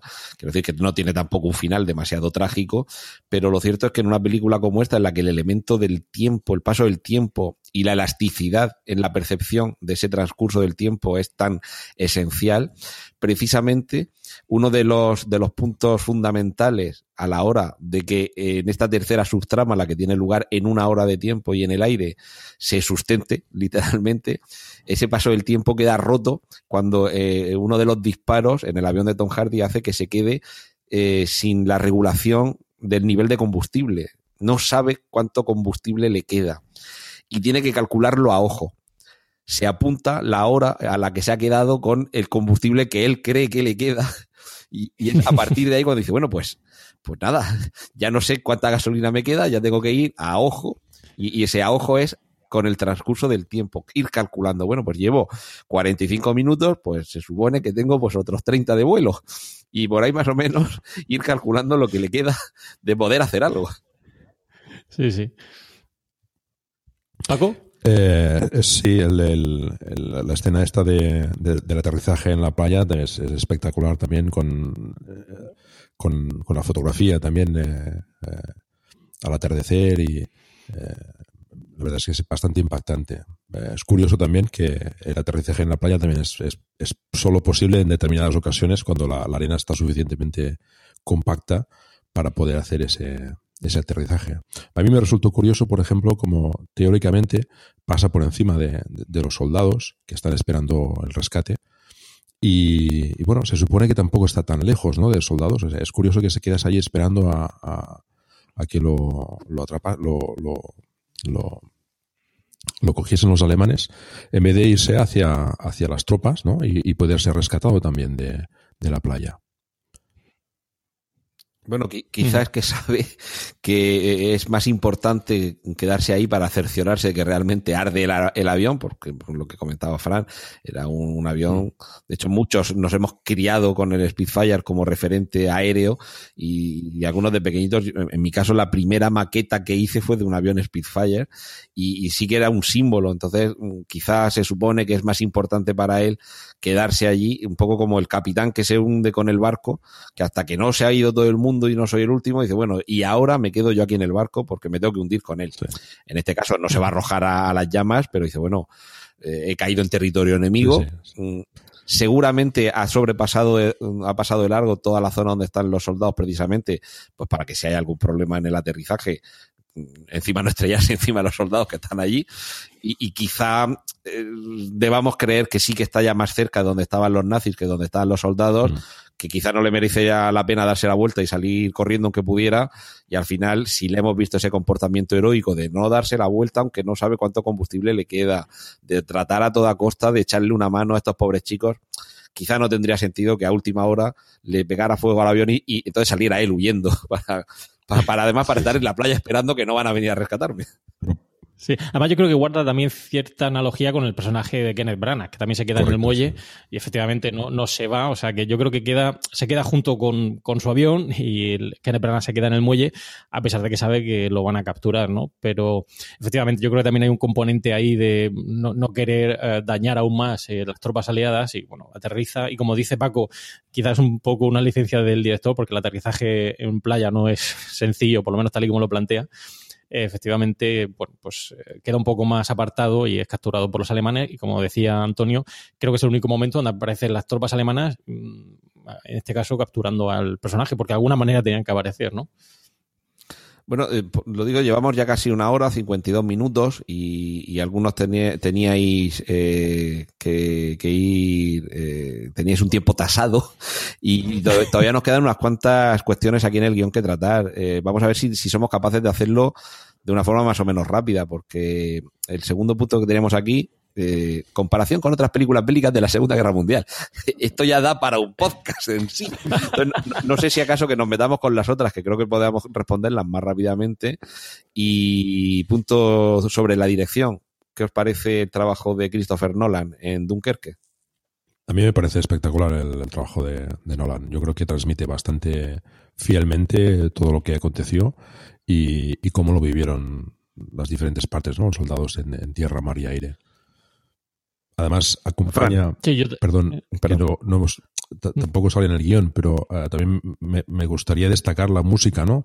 Uh, por llamarla de alguna manera, ¿no? Es, es, ese, esa, esa banda sonora ese que te acompaña constantemente, de, que es una es un acompañamiento de angustia, ¿no? De, de, te va marcando un tiempo, te va marcando un, un tiempo inexorable, que los alemanes se acercan, que, que los barcos no vienen, etcétera, ¿no? Eh, creo que la música también acompaña bastante a, a la dirección, a, a, transmitir esa sensación de angustia y de, y de, y de querer salvarse a, a toda costa. Eso el, en, con respecto a lo de la música que habíamos dicho que era de Hans Zimmer, mm. un, también referencia en el cine de, de Nolan. Eh, esa persistencia, esa especie de tic-tac continuo que hay siempre, aunque no esté sonando música, de hecho, música por llamarlo de alguna forma, porque es casi más ruido o sonido eh, lo que compone la banda sonora, pero ese omnipresente tic-tac que, que de fondo ese ritmo que nos va marcando ese paso inexorable del tiempo, ¿lo veis un truco demasiado fácil? No, yo, yo lo veo bastante adecuado. Sí, yo también. Yo creo que, vamos, a mí no me, Además, volviendo, yo no opino por el tema de la dirección, pero opino igual que, que, Paco. Yo creo que es un acierto y lo ha disfrutado, ¿eh? Nolan. El, la, la, dirección de esta película está, creo que soberbio. A mí me ha encantado. Y actores. Bueno, yo hago, hago mías vuestras palabras. Creo que la, la forma en la que retratar tres tramos temporales mm, y, ver que cómo unos se cruzan con otros en la película y descubrir, ah, mira, ahora ha pasado por encima del avión. O sea, ver cómo se van cruzando el tramo de la semana, del día y de la hora mm, es un ejercicio eh, de funambulismo que le ha salido muy bien. Pero en el apartado actores, realmente hemos hablado ya creo que bastante de Mark Rylance, Kenneth Branagh. ¿Qué os parece? Bueno, los actores son bastante.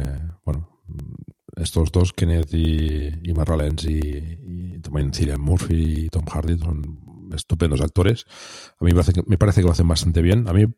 Mm, yo creo que es más destacable la, interpretación de los actores jóvenes, que precisamente Nolan eh, quiso contratar gente joven porque parece ser que en, la batalla real de Dunkerque la mayoría de soldados allí eran, eran gente joven. Y, además que algunos de ellos creo que, no sé si es la primera película que, que protagonizan.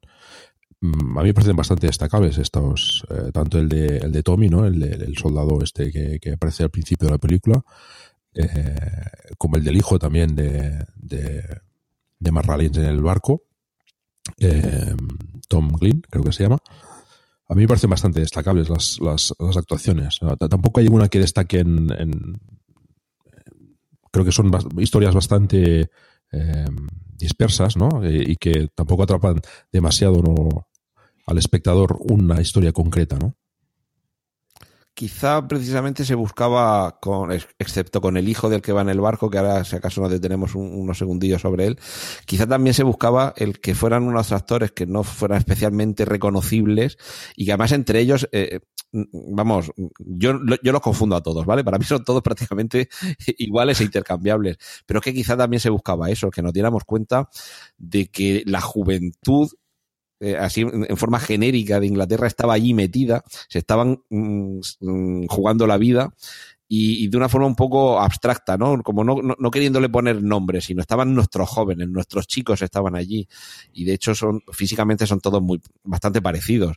Eh, tú ves salvar al soldado Ryan, y a lo mejor no te acuerdas de todos los actores, ni de todos sus nombres, ni de todos los nombres de los personajes, pero tienen muy claros que hay distintos tipos de soldados. Puedes ver uno más delgado, el rubio, el pelirrojo, el fuerte, y aquí los ves todos prácticamente iguales.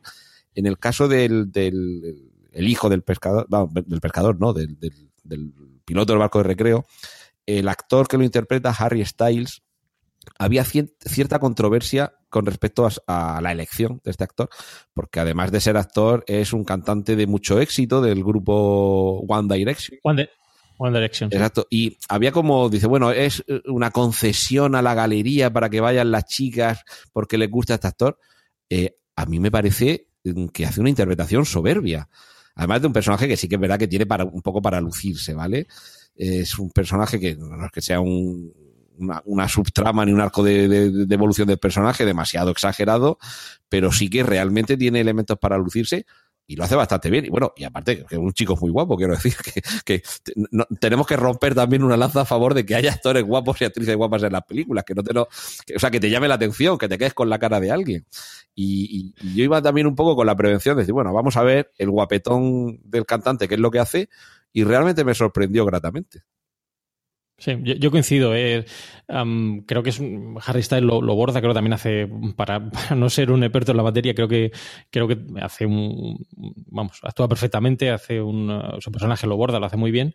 Y, lo que decíais antes en cuanto a la elección de, actores, yo creo que ha sido muy acertada, eh, y creo que lo comentaba también antes Antonio, creo que porque realmente lo que no quiere el director es que nos eh, centremos en los personajes per se, es decir, es más en la situación, ¿no? Eh, obviamente aquí tenemos pesos pesados como podía ser Kenneth Branagh o de alguna manera también Cillian Murphy, pero son pasan un poco de manera, mm, un poco los toca un poquito de lado, ¿no? Realmente lo importante es la escena, la situación em, y yo creo que en este sentido creo que la elección de actores ha sido correcta. A mí, como decía antes, eh, Cilia Murphy o Killian Murphy, como se pronuncia, creo que es un, actor que transmite eso desde de, todos sus eh, personajes. Quizá está un poco encasillado en ese sentido, creo, eh, pero transmite esa sensación de angustia y agobio que ya transmitió en su momento con 28 días después.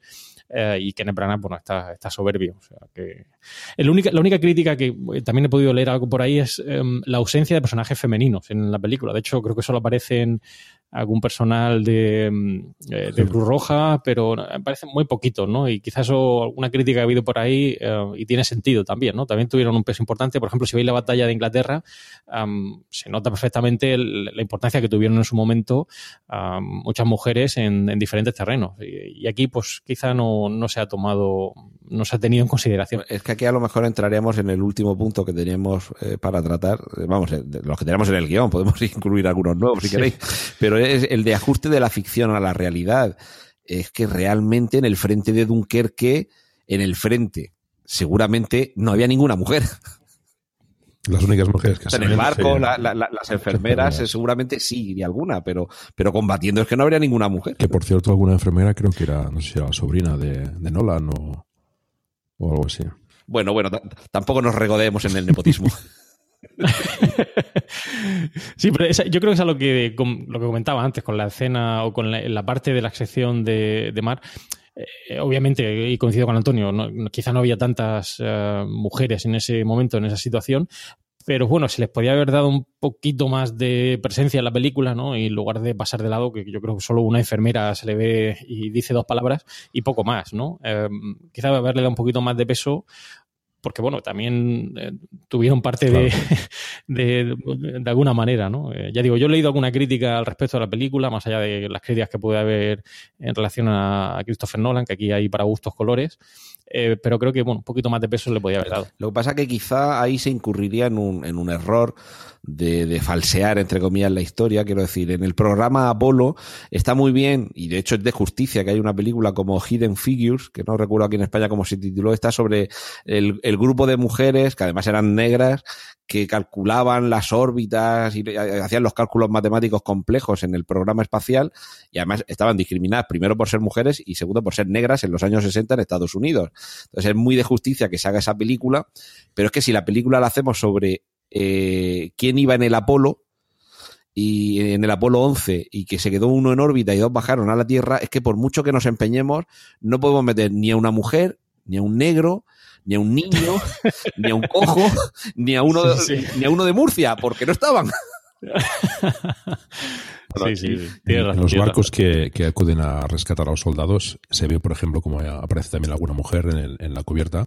Quizás en la, en la trama esta del barco con con con Margaret, pues eh, quizás eh, en vez de pues, en vez, en vez del el Exacto, ese- chico hubiera que, el que los acompaña, pues a lo mejor podía haberlos acompañado una mujer y, y tomar más protagonismo. Pero bueno, esto ya son decisiones. que- Sí, a, a eso me refería yo al principio cuando comentaba decir que, que efectivamente están eh, dándoles comida, los están asistiendo en el barco, pero la cámara pasa muy deprisa. Eh, podían haberse recreado un poquito más, ¿no? Haber tenido un personaje femenino de alguna manera en el reparto que hubiera dado un poquito más de presencia, creo, vamos, no sé, ya digo, para gustos colores.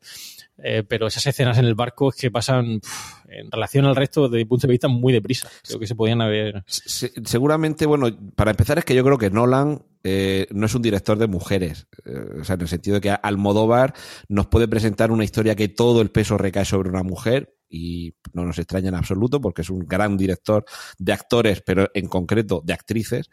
Y Nolan yo creo que, en absoluto es un buen director de, actrices, pero en absoluto. Ninguna de sus películas, quizá en Interestelar, el personaje que interpreta Jessica Chastain, eh, Sí. o, o bueno, y la que hace del personaje de Jessica Chastain de niña, es un personaje con peso, pero aún así es un personaje accesorio. Es decir, que yo creo que esto en todo caso, el guion es de Christopher Nolan, y yo creo que él seguramente es, incapaz de hacer que, sea un personaje femenino el que lleve ese peso, pero dado que te estás inventando, porque todo lo demás puede tener más o menos sujeción histórica, pero dado que te estás inventando la subtrama que tiene lugar en el barco, efectivamente, como dice Paco, ese hubiera sido el sitio de haber puesto a una actriz, además madura, no una chica joven, sino una actriz madura, eh, a llevar el barco. Y, y eso seguramente hubiera, es- estoy convencido de que hubiera cambiado por completo la percepción que tenemos de Dunkerque. eh, eh, porque puedes hacer múltiples lecturas de que el personaje que va en ese barco y que decide dejar su rutina sea una mujer en lugar de ser un hombre. Quiero decir, e- ese señor ha convertido ese día su barco de recreo en un barco de rescate.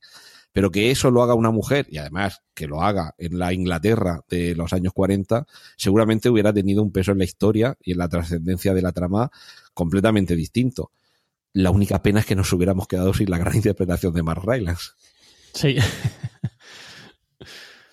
Y bueno, por ir, por ir terminando, esto ya os lo dejo a vosotros dos y sobre todo Paco, que, has estado más callado. Comparación de Dunkerque con otras películas bélicas de la Segunda Guerra Mundial. Uf.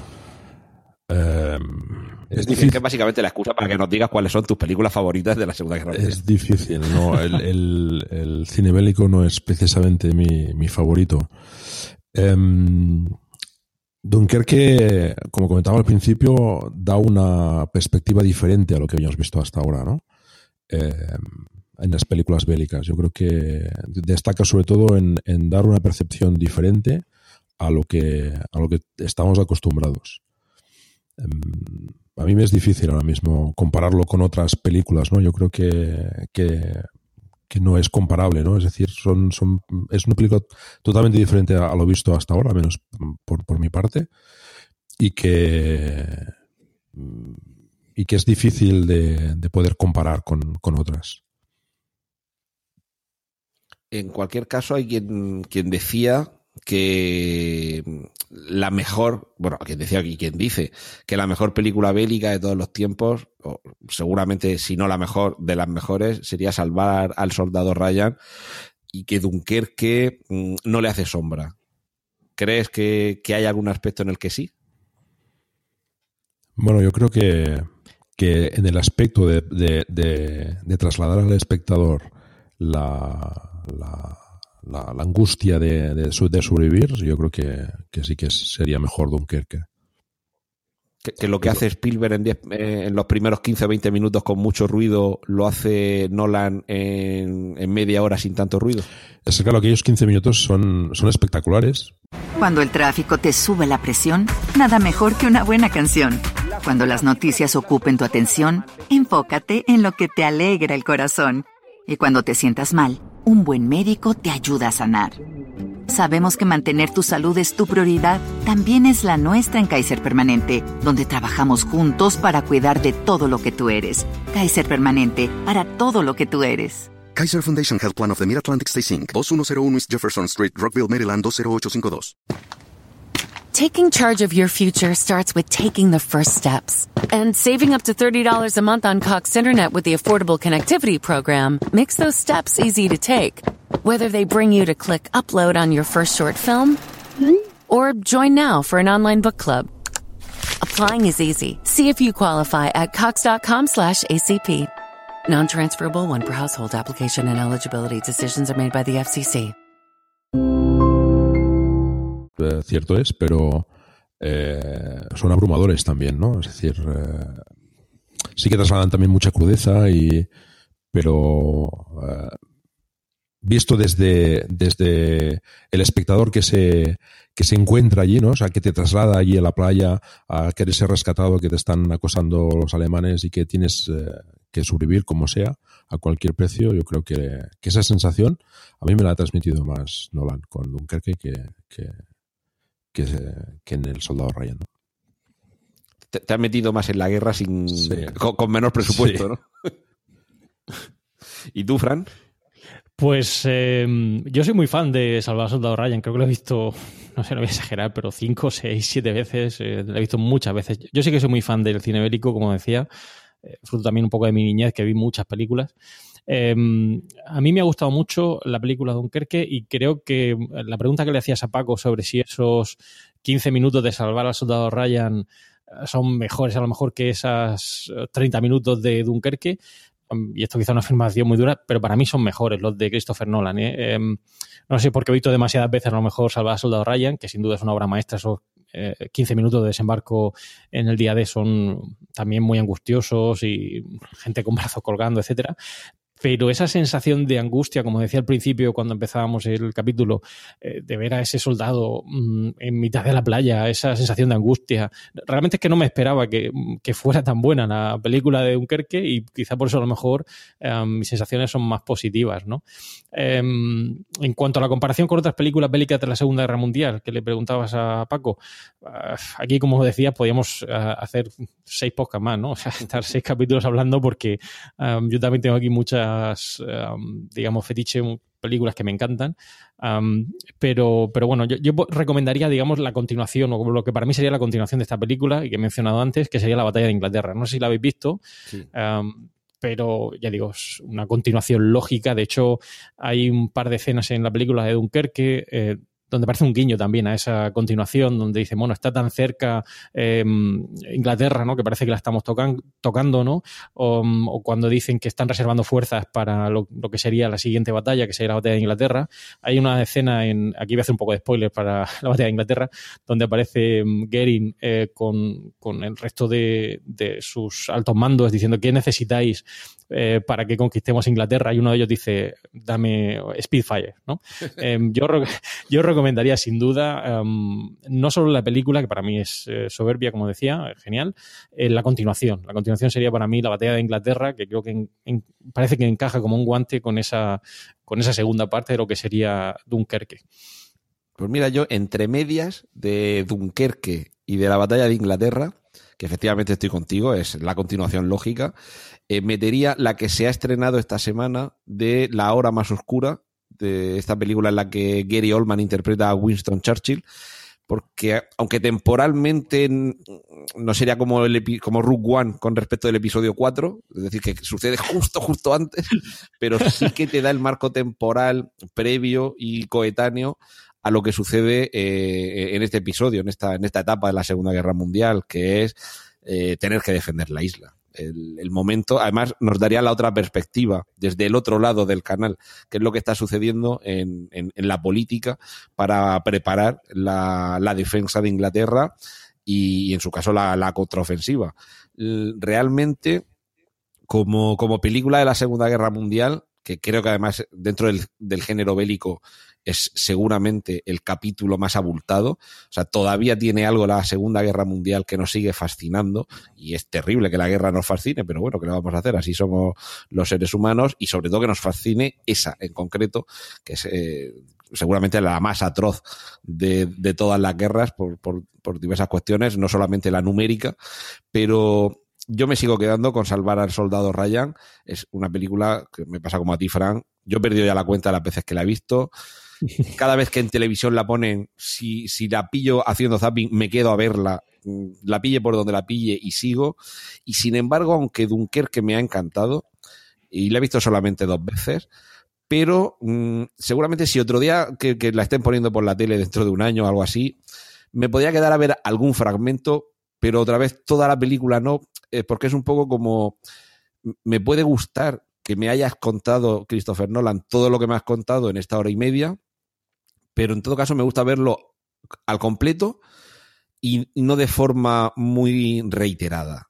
Hay estas películas, pues como puede ser eh, Plan Oculto, La Jungla 3, películas de acción que, que, ya has perdido el suspense porque sabes lo que va a pasar, pero aún así la forma en la que está contado te atrapa empieces por donde empieces. Y esta en concreto, aunque formalmente me sigue pareciendo casi un ejercicio de estilo brillantísimo, por lo que comentaba antes, de intercalar los tres, los tres espacios físicos y los tres espacios temporales, la música, la fotografía, quiero decir, lo veo una película casi más de forma que de fondo, pero aún así, y siendo corta, eh, para mí no es una película para, para ver una vez al año o cada dos años. Es una película, pues igual dentro de cinco o seis años, si alguna vez la ponen por la tele, la seguiré viendo pero yo no me planteo como si he hecho a lo mejor con Salvar al Soldado Ryan, decir, bueno, mira, esta tarde me apetece ver Salvar al Soldado Ryan.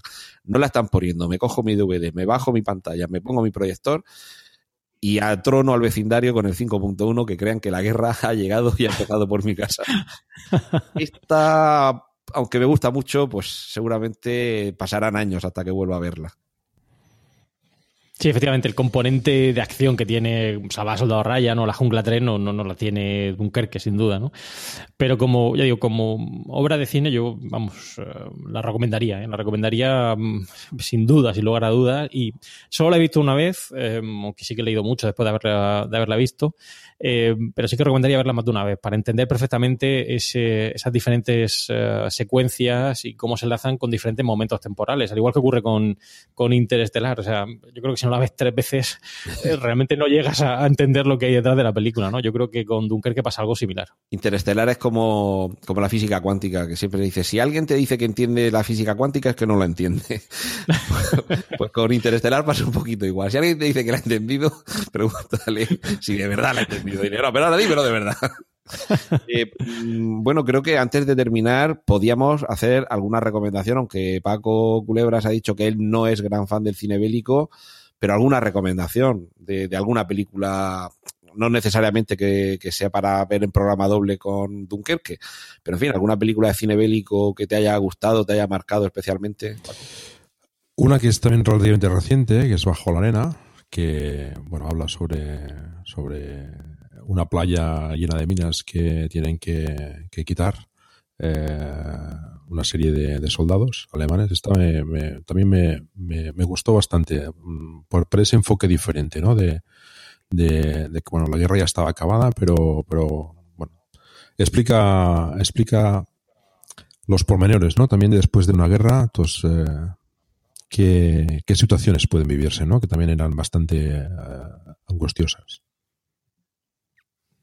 Bueno, aparte, aparte de sal, salvar a Soldado ah, Ryan, por, por, supuesto, es un, es un peliculón. Esto no, no hay quien lo ponga en duda. Fran.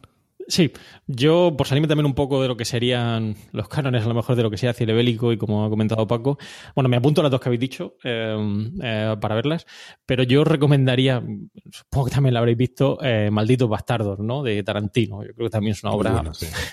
distinta, ¿no? Una, una, forma de presentar ese, esa situación, ¿no? De la Segunda Guerra Mundial desde otro punto de vista, otro enfoque, también la he visto en más de una ocasión y es de esas películas que, como decía antes Antonio, la pueden poner en, televisión y no me importa verla más de una vez porque es que es muy, muy divertida.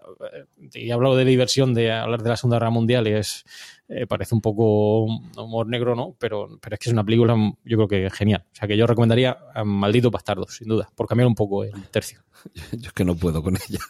No, no te gusta. bueno. Aparte, aparte de la licencia de matar a Hitler, ya hemos dicho que estamos en territorio spoiler, ¿eh? Aparte de esa licencia, eh, es que que me tengan media hora eh, viendo en un bar cómo juegan a las cartas, en un diálogo que no va a ningún lado, realmente... Pff, que alguien le diga a Tarantino cuando tiene que cortar los diálogos, por favor. Pero la, la tensión se, se, tensión. se, vive en esa escena, en, en el bar. Si, si te duermes... Eh, yo, como recomendación bélica, fíjate, estaba pensando por, por una película un poco diferente. Tres Reyes de David. Russell, esta película con George Clooney, Mark Wahlberg, Ice Cube y Spike Jones sobre, sobre la guerra de Irak. Eh, también Siriana, no es estrictamente mmm, cine bélico en el sentido de, que veamos batallas, pero sí que tiene que ver con el trasfondo que hay detrás de, todo lo que hay alrededor de, la, de una guerra eh, Cortina de Humo, que sería seguramente más género político que bélico, pero es también un poco ver cómo en ocasiones la justificación para una guerra, aunque sea una guerra de mentira, eh, es simplemente el tratar de distraer la atención. Eh, la, la, película, además, está basada en un libro anterior a los hechos que tuvieron, tuvieron lugar durante la presidencia de, Bill Clinton, pero realmente es que se ajustaban como un guante a lo que luego sucedió en realidad esta película de, de, de, género ya más estrictamente bélico, yo creo que Black Hawk derribado es seguramente. Esa, esa, es genial, esa es genial. Después de salvar al soldado Ryan, yo creo que seguramente las películas de las últimas décadas que más te meten en, en, lo que además fue un conflicto real que yo además nunca olvido porque es que esos, esos acontecimientos tuvieron lugar un 3 de octubre que es el día de mi cumpleaños y me acuerdo perfectamente de estar soplando las velas y que estuvieran contando en, la, en las noticias, pues bueno, pues un helicóptero derribado en Mogadiscio, los, los soldados están atrapados, o sea, que, que me acuerdo, tengo esa, esa, esa memoria. Y, y por recomendar una de cine clásico, eh, que yo creo que todos hemos visto y que también, porque ya la ponen menos en televisión, pero no nos cansamos también de verla, eh, La Gran Evasión. Que creo que es también de, de, de, Segunda Guerra Mundial, creo que es un, un clásico. Sí, sí cine bélico en el sentido en el que está ambientada en una guerra, pero realmente no hay ninguna, ninguna batalla. Y luego buscando los efectos que tiene una guerra, eh, El pianista. Eh, desoladora. Roman Polanski hace un, un, trabajo magnífico, pero sobre todo Adrien Brody, la transmisión de la angustia y del dolor de alguien que cómo va buscándose la vida tratando de sobrevivir y ese momento en el que toca el piano sin tocarlo, solamente con las manos, eh, bueno, es sencillamente estremecedor. También tenemos que darnos cuenta de que, de que la, la, guerra en el cine suele ser muy espectacular y nos da mucho subidón estas escenas que estamos comentando y de estas películas que estamos recomendando, pero la guerra es dolor y dolor de, de quienes lo pierden todo y tienen que afrontar los momentos más duros de su vida simplemente para llegar con el corazón latiendo al día siguiente. Yo aprovecho también para recomendar Das Boot, el submarino, también me gustó bastante. Recrea también bastante la tensión eh, en un espacio tan, tan pequeño y, y, pasando tantas calamidades y, en fin. Eh, el estar en un sitio cerrado, pendiente de, del exterior de las, de las, los torpedos de los eh, de los de los enemigos pues bueno también a mí me parece que te, también transmite esa angustia ¿no? y esa tensión de, de, la guerra y además que en ese caso nos, nos metía en el submarino de los que normalmente sí. son los malos o sea que nos hacía empatizar sí, con el enemigo además una película bastante larga uh -huh. Sí, porque además tiene también una, una versión del director, que era Wolfgang Petersen, si no recuerdo mal, y, y tuvo luego una, una, versión, un remontaje todavía más largo. Y si ya es angustioso meterse en un submarino en tiempo de paz, en tiempo sí. de guerra, eso, eso, eso, sí que son héroes. Oye, y, y sobre el final de, de Dunkerque, ¿qué, ¿qué, os pareció? Esa... ¿Te refieres cuando ya sí, llegan cuando con llegan el tren? tren? y están, ¿no? Eh, El, el soldado este, el, eh, Harry Styles, ¿no? Que, que dice, eh, si no recuerdo mal, que nos van a escupir por la calle o algo así, ¿no? Y están. Harry Styles era el, el hijo del que va en el barco. Yo bueno, que, sí, sí, la, te, te refieres cuando, cuando llegan ya los soldados que, que, llegan avergonzados. Harry Styles no es el soldado que acompaña a, a Tommy. A...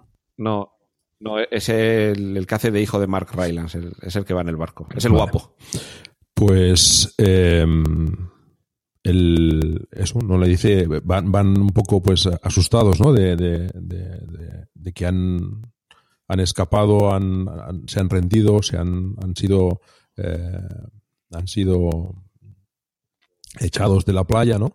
Básicamente, y, van, con miedo, ¿no? De decir, bueno, pues eh, hemos perdido, ¿no? Entonces, en, en cambio, Churchill precisamente pues convierte esa, esa derrota en una victoria moral, ¿no? Es decir, no, no hemos perdido uh, la batalla, bueno, que sí que se perdió, es, es, una derrota táctica, digamos, pero, pero se ganó moralmente, ¿no? Es decir, recuperar toda esa cantidad de, efectivos, de, soldados, fue, fue una victoria que, que es, eh, que es muy importante, yo creo, ¿no? Además, cuando llegan con el tren al, a la estación, ¿no? Pues eh, ya ahí aparece alguna chica, por ejemplo, creo recordar también, algún niño eh, que les dan cerveza, un, señor que les da cerveza y los, los, los ayudan, ¿no? Es decir, eh, estamos aquí para, para apoyaros, ¿no?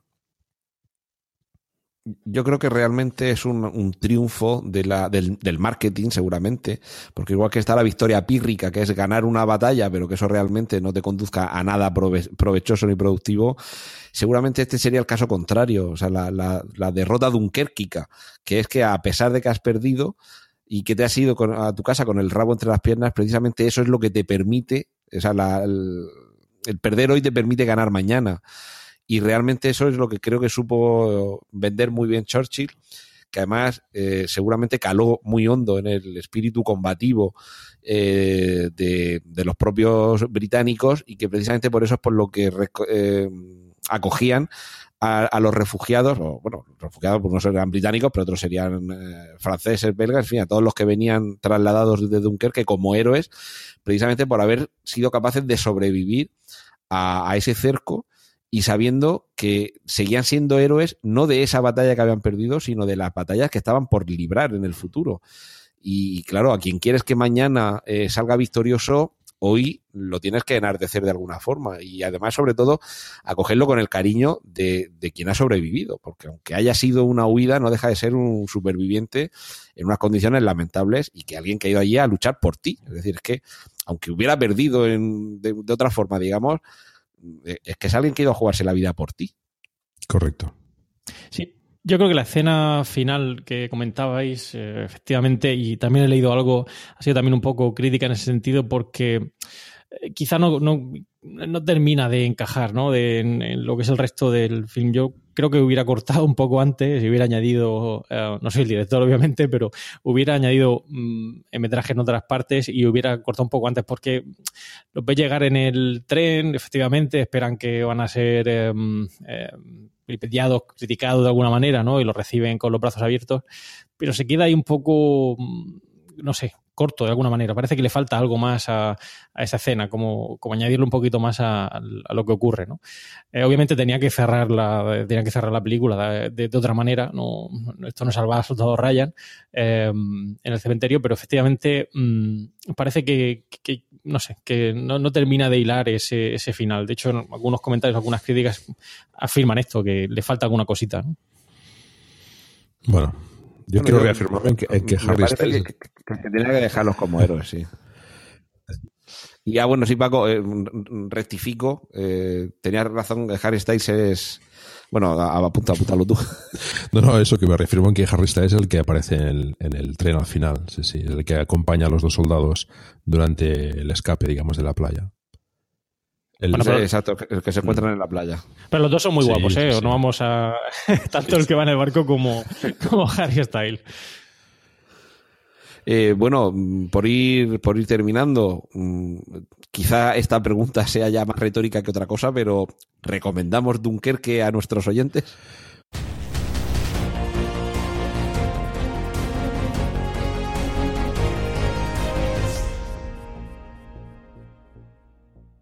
Un categórico sí para mí. Un categórico sí también para mí. Pues yo también la recomiendo mmm, sin, sin dejar de recomendar otras, pero me parece que sí que merece mucho la pena ver Dunkerque. Y no sé, momento para algún, algún añadido de, de, última hora, Paco. No, yo creo que le hemos dado un repaso bastante correcto ¿no? a, a la película. Para mí es una película espectacular, muy bien explicada y y que transmite lo que Nolan creo que pretendía, ¿no? Es eh, la angustia y el escape de, de, todos estos soldados de la playa. Recomiendo, recomiendo la película sin, sin, sin, dudarlo. Yo sí, yo añadir un simplemente una un, que lo he disfrutado muchísimo eh, compartiendo con vosotros este capítulo de Cinemas de V, eh, que me gustaría que nos emplazáramos para ver algunas de las otras que hemos comentado aquí o para comentarlas, porque creo que hay aquí repertorio de películas bélicas de Segunda Guerra Mundial que hemos visto y que podríamos opinar. Y luego, en tercer lugar, agradecer estar con vosotros dos. Yo creo que dos de las voces con más presencia en Emilcar FM eh, sois unos grandes locutores y podcaster y ahí, ahí tenéis vuestro público. Yo soy fiel seguidor de vuestros podcasts. Así que muchas gracias a los dos. Pues muchas gracias. El placer es mío estar con vosotros aquí, por supuesto. Por cierto, aprovecho ya que estamos aquí los dos, uno que tiene que ver eh, en Eureka, nos va demostrando, Frank, lo, los progresos que van haciendo algunas marcas que van mm, labrando el terreno para, la, para el curso de la historia y Paco que con Plug and, a ver, a ver si no me confundo con Plug and Drive, no Plug and Play que dije una vez, con Plug and Drive nos vas contando lo que sucede con el futuro de, y el presente del coche eléctrico. Yo dejo ahí lo de que hablemos algún día de Tucker, un hombre y su sueño, por ejemplo. Bueno, pues. Yo me apunto a lo que haga falta, como sí, sí. dos, ¿eh? Sin problema.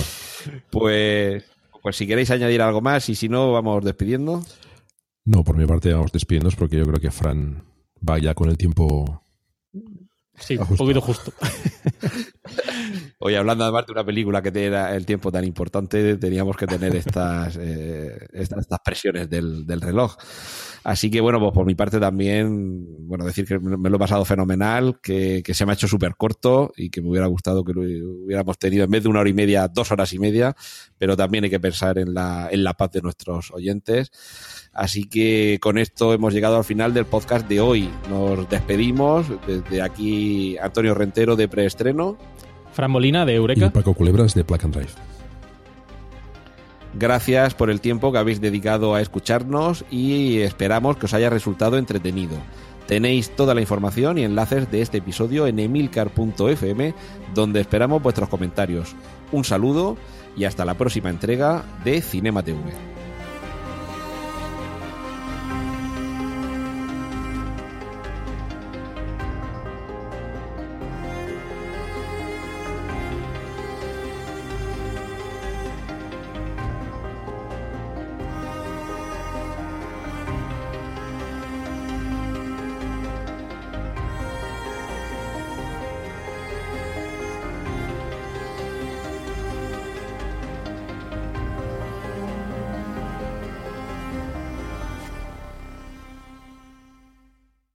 Cuando el tráfico te sube la presión, nada mejor que una buena canción.